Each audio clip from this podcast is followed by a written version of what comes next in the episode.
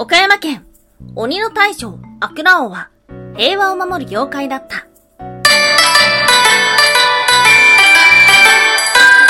ンは、妖怪について知りたい。はい、空飛ぶワンタンです。ワンタンは妖怪について知りたいということで、この番組は普段キャラクター業界で働いているワンタンが、日本におけるめちゃくちゃ面白いキャラクター妖怪についてサクサクっと紹介している番組です。この番組のスポンサーはともさまさん。歴史とか世界遺産とかを語るラジオなど放送されています。詳細はツイッターにありますので、ぜひぜひ番組概要欄からチェックしてみてください。はい、毎週見に、はい。毎週木曜日は、妖怪日本一周の旅をお届けしています。そりゃ、週2で同じこと言ってたらわかんなくなるよ。はい。毎週木曜日は妖怪日本一周の旅ですね。はい。まあ、2週目ということで、1週目と違って2週目はね、もっと幅広くということで、地域のお祭りの話だったりとか、童話の話だったりとか、先週は金属地の話とかね、まあ、幅広くお届けしており、しておりますが、うわ、今日めっちゃ亀の日だ。はい、しておりますが、今日はきちんと妖怪のお話でございます。はい、そんな今日お届けをする都道府県は、岡山県。はい、県中通地は岡山市ですね。はい、前回の岡山のお話覚えてますか？前回は、桃太郎のお話をしました。桃太郎は一体なんで桃なんだいっていうようなお話をした回ではありましたが、そう、岡山県の話って言うとね、やっぱね、桃太郎になっちゃうんだよね。なので、実はスポットの浴びてない有名な妖怪っていうのもいたんです。それは、そう、すねこすり。みんな大好きすねこすりですよ。この番組でも前半の方に取り上げたすねこすり。まあ他には、ぬらりひょん。はい。ぬらりひょんも実は岡山県の妖怪と言われています。ではありますが、ぬらりひょんはまだ紹介しません。今日はね、鬼のお話です。何の鬼かというと、アクラ王という名前の鬼の大将なんです。アクラ王って聞いたことある方もいらっしゃるんじゃないかな。ワンタンはね、この漫画作品でアクラ王っていう名前を覚えたんですよね。うん。漢字が違ったんだけど、今日お届けをするアクラ王っていうのは、小里編に可能のかで、あ、久しいっていう字で、く、そして良いっていう字のら、アクラオと言います。うん。その妖怪について調べていくと、まあ、鬼の大将ではあったんですが、平和を守るとか、福を呼ぶなんていう風にも言われていたらしい。はい、そんなアクラオがどんなものだったのか前半の方でお話をさせていただいた後、同じく岡山の平和を守る妖怪がいました。はい、これについても紹介していけたらと思っております。今日は3つに分けてお話をしていきましょう。まず1つ目、アクラオとは、2つ目、鬼退治、坂の上の田村者との戦い。最後3つ目、平和を守る妖怪、水遁。はい、ということで、まず1つ目、アクラオとは、岡山県倉敷市湯賀山に伝わります。田畑を荒らす。物を盗む。女をさらう。まあ、要するにとんでもないやつということだ。そして手下がいたらしい。その名前が、東郷太郎、鴨次郎、冷えた三郎。いい太郎次郎三郎？なんで？なんでこんな名前なんだろうはい、そんな3人の手下を持っているとんでもない悪老ではありますが、あの有名人と戦っていたのです。今日の2つ目、鬼退治、坂の上の田村麻呂との戦い。はい。そんな悪評を聞き、朝廷は、都で一番強い者を派遣しました。それが、坂の上の田村麻呂。はい。本庄八幡宮というところで、7日7夜にわたって戦ったと言われています。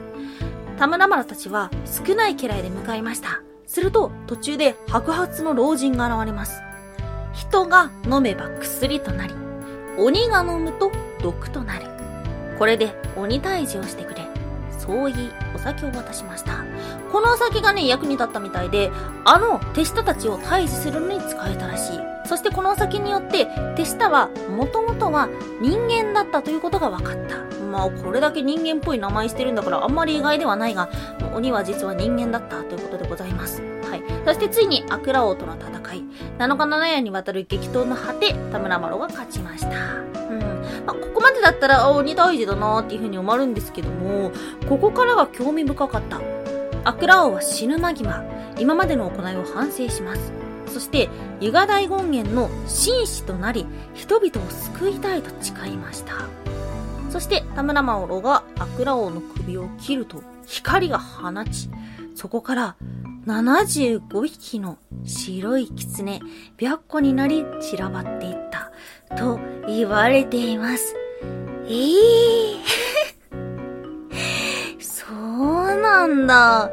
実はですね、アクラ王について紹介されてる新聞が、はい、山陽新聞にあってめちゃくちゃ最近ですよ。2022年5月20日ということで、つい1ヶ月ちょっと前ぐらいの新聞に載っていたらしい。えー。そこに書かれていたのは、服を呼ぶ白虎になった鬼。そっかまあこれ結局、ユガ大権現の説話の一つなんじゃないみたいな感じで言われてるんですけども、なんか興味深いお話ですね。ちなみになんですが、この辺りでは節分の時、福は内だけなんです。なんでかっていうと、鬼はもう退治されたから。はい。鬼は外福は内の歴史っていうのもね、面白いものがあります。はい、そんなアクラオの話でした。他にもですね、実は岡山県の中には平和を守る、そんな妖怪がいました。はい、今日の最後3つ目、平和を守る妖怪、水遁。うん。岡山県と鳥取県の県境にいるそうです。見た目はトーテムポールのような姿。えー、看板もあるらしい。とっても恐ろしい妖怪です。人の心を全て読むことができる。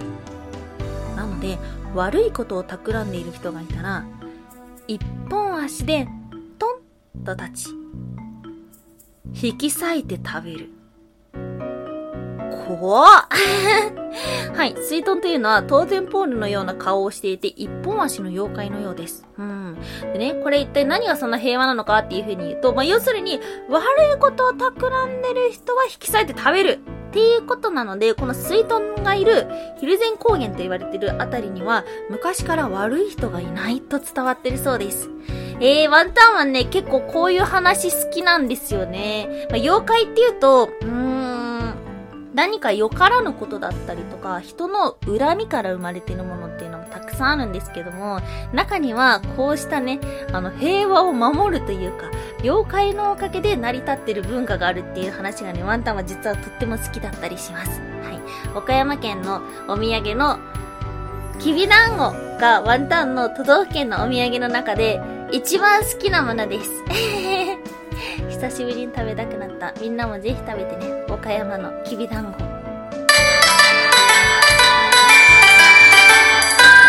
ンは妖怪について知りたい。おやすみもいもい。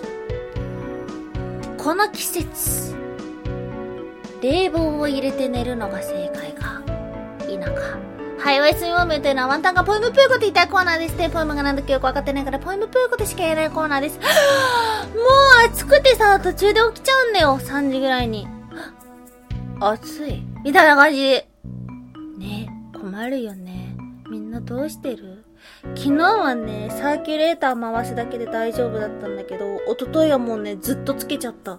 まあ今、節電節電っていう風に言われていますが、うん、節電の中でも体調管理をね、まあ、しないとどうしようもないっていう風に言われてるので、そうですね、今なんだろうな、お店とかに行くと、コンビニとかもね、節電で電気消えてますね。まあその代わり、冷房っていうのはそのままになってたりもしてるんですけども、まあ我が家も不要な電気はつけないように程度のことはしておりますが、ね、それにしても寝苦しい季節になってしまいました。毎年どうやってこれを生き延びてたんだろうっていうふうに思います。